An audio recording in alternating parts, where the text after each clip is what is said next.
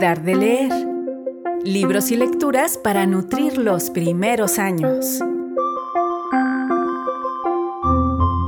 Hoy presentamos Maternar en tiempos pandémicos.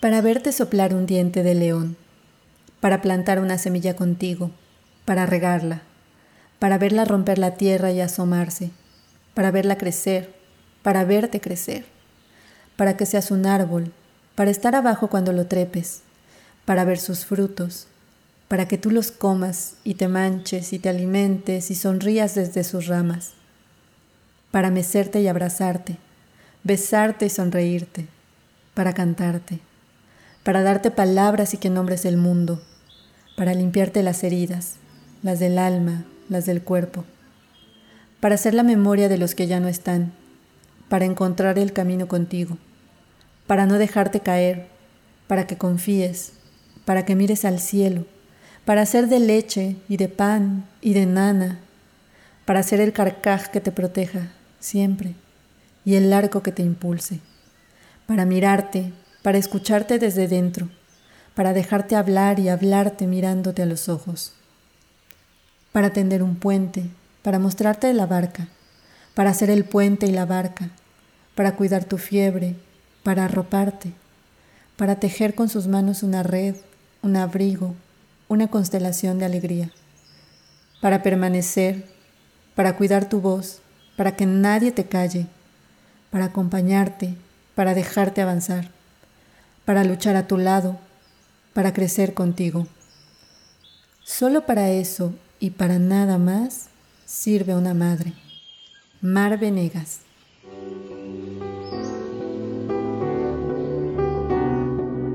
Hola, soy Xochil Ortiz. Durante los primeros meses de confinamiento, el espacio privado se volvió público y la crianza una tarea sin límites de tiempo ni de espacio. Es por ello que cada vez más se abrieron espacios de diálogo sobre el tema. En el miniciclo Cuidar a quien cuida de la Feria Internacional del Libro de Oaxaca, edición 2020, además del taller que rescatamos en el episodio anterior, que si no lo han escuchado, vayan al terminar este, se llevó a cabo la charla Maternar en tiempos pandémicos, en la que Ana Prado, gestora, promotora cultural y acompañante de crianza en los primeros años, y Carla Pérez, doctora en psicología perinatal e infantil, retomaron las inquietudes que madres seguidoras de la filo en redes externaron a través de una encuesta en Instagram. Escuchemos un poco de lo que ahí sucedió.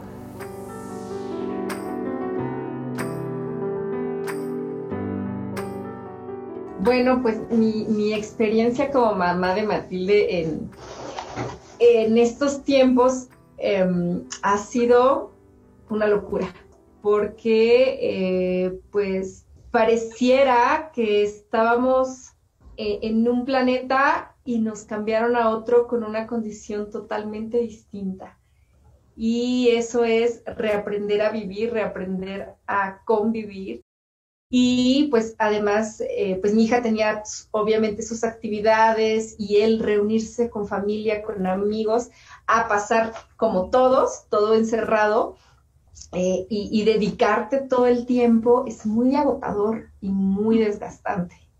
Eh, es, un agotamiento físico, mental y emocional muy fuerte porque tienes que resolver todo desde un espacio físico y, la mente sigue expandiéndose y la mente sigue queriendo hacer cosas y queriendo comunicarse y, encontrarnos en espacios físicos, pero el cuerpo pues está contenido, ¿no? O sea, tan contenido que no nos podemos ni tocar, ni abrazar, ni besar cuando nos encontramos a nuestra abuelita. Entonces, pues como mamá, eh, estás como una olla de presión que puede estallar en cualquier momento porque, o sea, que le tengas que decir a tu hija, no puedes ver a tu abuela esta semana no la puedes ver y que se le llenen los ojos de lágrimas. Pero ¿por qué? O sea, ¿por qué no? Eso es como lo más fuerte, poder hacer esta contención y, y, y, estar anímicamente en las necesidades que, tiene, que tienen las niñas, los niños, en este caso mi hija, en ese momento. Sí, yo creo que muchas mamás pueden sentirse en este momento identificadas, ¿no? Con lo que tú eh, has pasado también en estos meses, porque si ya de por sí la crianza implica una jornada más allá si trabajamos fuera de casa, ¿no? Eh, estando criando a niños, a, bebés, pues eh, se ha comprobado que es como tener dos trabajos y medio a tiempo completo, ¿no? Entonces, ya con la pandemia, pues esto todavía se ha exagerado mucho, mucho más y al final, eh, si mamá se entrega al cuidado de, la familia, de los niños, de los más pequeños, eh, al final, ¿dónde queda ella? ¿no? Entonces, también por eso se me hace bien importante que haya este espacio para ellas, ¿no? Para mamás y que sea un espacio también de reflexión y que ellas también puedan interactuar, mandarnos sus comentarios si se identifican con lo que estamos diciendo, porque eh, desde el acompañamiento lo que puedo decir también es que esta pandemia eh, ha generado ansiedad en las mamás, ¿no? Mucha, mucha ansiedad, mucha presión, como mencionaba Ana, y también mucha culpa. Eh, el, por ejemplo, el darle la pantalla, el celular a, los niños, a, a, las niñas, ¿no? Para entretenerse, cuando ellas, por ejemplo, no querían hacerlo desde, eh, desde tan pequeños, ¿no? Entonces, esto también genera mucha culpa, el también tener que buscar actividades todo el tiempo para ver en qué se entretienen, qué, va a hacer los qué van a hacer los niños, ¿no? Como esta presión de ser la madre perfecta, eh, todos estos mandatos, ¿no? De, de, pues de la maternidad color de rosa, ¿no? Y que muchas veces eh, no se habla la otra parte de, la moneda, ¿no? Como dónde queda mamá como persona, ¿no? Como mujer, dónde está esa mamá eh, que a veces se cree que ya no tiene como derecho a divertirse, a viajar, ¿no? Y, bueno, ahora con la pandemia, si de por sí los lugares eh, para maternar se reducen a nivel público, pues con la pandemia creo que también, pues esto se ha atacado, ¿no? Y, y también muchas eh, se han preocupado en, qué pasará con el desarrollo de mi bebé, por ejemplo, que no ha sido nunca expuesto al público, ¿no? Por esta situación de la pandemia. Entonces, eh, pues sí, hay, muchas cosas que, que, tenemos que trabajar, tenemos que ver, pero también hay otras cosas buenas, ¿no? Como que han podido pasar tal vez más tiempo con los niños, conocerlos más, observarlos, verlos crecer eh, y, y estar ahí bueno, ahora no solo las actividades que hacemos, sino que además mientras yo eh, como profesional realizo mis actividades laborales, eh, pues para poder tener ese espacio, eh, le conecto a una pantalla, ¿no? A, mi hijo o hija. Y, es una culpa más que se suma, ¿no? Entonces... Sí, y es como que no, no puedes como evitar a veces pensar en que eres mala madre por hacerlo, ¿no? Porque muchas veces se, ha señalado eso, pero pues en la situación en la que estamos, que es una situación extraordinaria, ¿no? Eh, pues sí, necesitamos buscar actividades, buscar herramientas, pero también nosotras como mujeres necesitamos un espacio, ¿no? De, de tranquilidad física y mental, y porque la crianza es muy exigente, ¿no? Los bebés, los niños, las niñas son muy exigentes, entonces eh, pues es esto, ¿no? De no eres mala madre por hacerlo. ¿Cómo haré mi maternidad ideal? A mí me pasó que yo estudié, que, que, yo ya era asesora en lactancia cuando estaba dando de lactar y lo haré bien, comerá suficiente, no sé, o sea, como cuestionándome cosas que yo ya sabía y que además podía aconsejar a otras mamás y, y así súper complicado de esas que no dudas hasta que te pasa a ti. Y entonces cuando llega la pandemia, pues sí, mi hija ve mucha más tele, yo tengo que dar una presentación y entonces es inevitable que lo hagan. Lo, lo que es importante es saber en qué momentos del día es adecuado, en qué momentos del día no nos va a alterar más la dinámica familiar y sobre todo qué, el, qué contenido es el que está llegando a los ojos, a los oídos de los niños.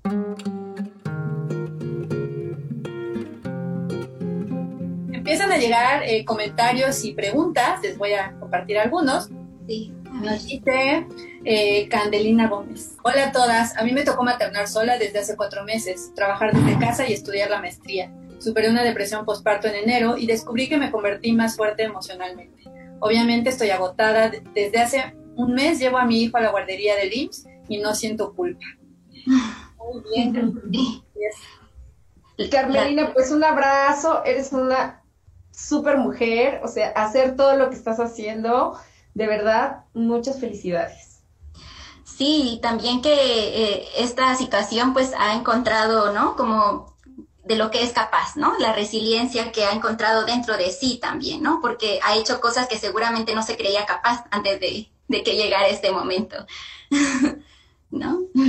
Sí, pues ya ella misma reconoce que se siente más fuerte, entonces, que, que a mí me da como mucha alegría saber cuando una mamá está encontrando su lenguaje como mamá. Entonces, como esto que comparte Carmelina es que ella ya vio cómo, pues cómo tiene, por dónde es el camino, que va transitando y va evolucionando y se va aprendiendo cada paso, ¿no? No, no es de, ay, ya descubrí la fórmula y ya. Pero sí el como reconocerse las capacidades que uno tiene de adaptación y de y de, y de no sentirse mal con uno mismo, o sea, eso creo que es el lenguaje para, pues, para maternar de una manera más libre.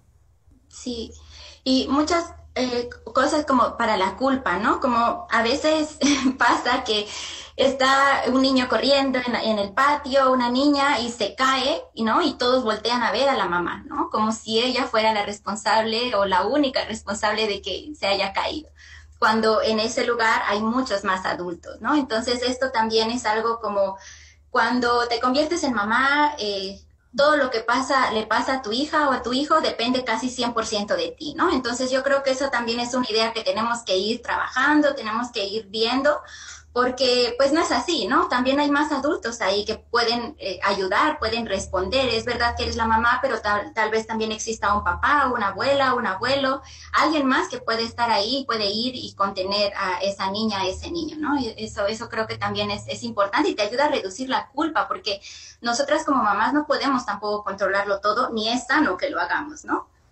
Es muy importante como no sentirnos solas, ¿no? Eh, a mí como mamá, el saber que, que no soy la única que siente culpa porque Matilde amanece con mocos o amanece con piquetes de mosco y entonces yo así como de, ay, este, como, ¿por qué me, me angustio? Porque no la cuidé en la noche, porque se destapa y no la tapé, porque no maté al mosco, cuando sí es verdad, o sea, se tiene que maternar en tribu.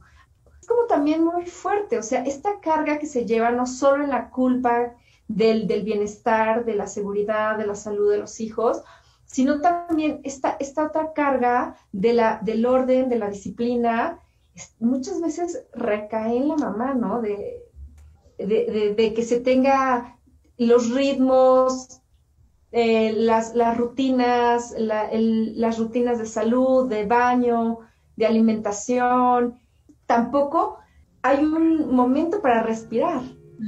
es, como muy fuerte, muy fuerte, como, como tener tanta, tanta, tanta carga. Tenemos aquí algunos comentarios eh, más.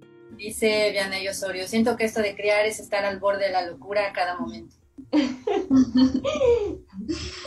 También es la locura de amor, porque es una cosa muy bella. O sea, no sé las experiencias de las demás, pero en este momento Matilde está como más apegada conmigo, eh, platicamos muchísimo, me cuenta muchas cosas, todo quiere que tengamos la cuchara igual, que nuestra silla esté alineada casi igual, o sea, quiere ahorita sentirse muy cercana a mí. Eh, tengo un hijo de cinco años y tengo una bebé que nació hace dos semanas. Me tocó vivir todo mi embarazo en pandemia, aunque seguí trabajando, pero hasta ahora creo que lo más pesado para mí han sido las clases en línea. Hay días que me siento una mala mamá por perder la paciencia, nos dice Nanashi de Gibbs. Elvia del Carmen nos dice, al principio de la contingencia yo sentía culpa por el aumento exponencial en el uso de pantallas de mi hijo de cinco años. Antes de esto no veía pantallas en casa, solo veía un rato en la oficina mientras me acompañaba en la parte final de la jornada laboral. Soy madre soltera, solo vivo con él y no hay otra forma de trabajar jornada completa en, esta modalidad de home. Conforme pasaron los días, tuve que ir soltando, bajando mucho las expectativas y asumiendo lo extraordinario de esta situación. como comentaron, lo que he hecho es cuidar los contenidos y buscar tiempos de atención exclusiva a mi hijo. Sembrar un huerto es algo que nos ha servido mucho a ambos. No he llegado al estado de no sentir culpa, pero al menos la gestiono mejor. También muy agotada, pero lo importante es que estamos con salud y tranquilidad dentro de esta crisis. Bueno, les pregunto, ¿no? En, todo caso, ¿cómo, cómo, cómo disfrutar estos, eh, eh, eh, esta etapa, sobre todo en la primera infancia, ¿no? Que, que, si bien es cierto que efectivamente pasan muy rápido, pero sin anularnos como, como, como mujeres, como para quienes son mamás, ¿no? Pues creo que una, una buena forma sería cuidar de ti, ¿no? Como tus propias necesidades, como tener un espacio para ti, ¿no? Un espacio mental y físico. Porque como mencionaba la mamá en el otro comentario, es como estar al borde de la locura. Pero entonces tenemos que ir identificando cuáles son esas cosas, ¿no? Esas cosas que nos hacen eh, ponernos, por ejemplo, un poco más de mal humor para empezar a, a, manejarlas, ¿no? Por ejemplo, a mí me molesta mucho que los platos estén sucios cuando amanezco. Entonces, en la noche trato de, limpiarlos y de dejar todo limpio para el otro día cuando despierto no, no ver eso y, que no sea una causa para estresarme, ¿no? Entonces, esto mismo eh, puede cada una, ¿no? Tiene diferentes formas en las que se desencadena ese estrés, ese enojo, esa locura, ¿no? y que, que muchas veces se nos dice. Y, y, sí, estos comentarios de disfruta porque es muy pequeño, porque crecen rápido, a veces no se dicen con mala intención, ¿no? Pero pues sí cargan mucho a la mamá de, de tener que, cuando, cuando por ejemplo en el acompañamiento, en las terapias, hay mamás que están deprimidas, están ansiosas, además de sentirse así, se sienten muy culpables por no estar disfrutando o, o sintiéndose plenamente con, con, su bebé, ¿no? Y, y y esto es porque en la cultura, en los medios, en las películas, en todo, todo, todo es como una presión constante de disfruta, disfruta, disfruta tu bebé, cuando sabemos que la vida real no es así, ¿no? Porque hay cosas que no podemos controlar y esa es una de ellas, ¿no? Entonces, eh, me parece muy, muy importante tener esto, esto claro, es, importante disfrutar, pero también ser conscientes de la vida real y, cuidar mucho de, ti misma, ¿no? Estar en un espacio como este, escuchar, eh, hacerte, eh, que estas palabras, por ejemplo, puedan hacerte eco, creo que también es un buen inicio para eso.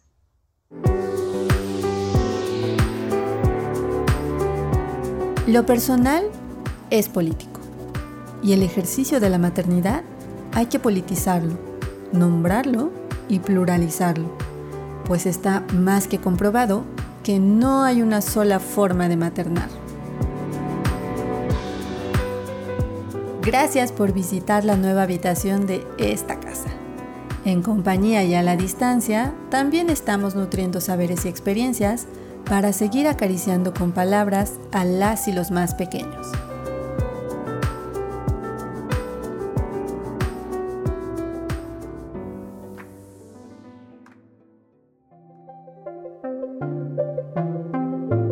Dar de leer es el podcast de la Casa Imaginaria. Espacio de arte, juego y lectura para la primera infancia, en Oaxaca, México. Te acompañamos en el guion y la conducción, Xochil Ortiz. En la realización, Mónica Palomino. Puedes encontrar a la Casa Imaginaria en Instagram y Facebook.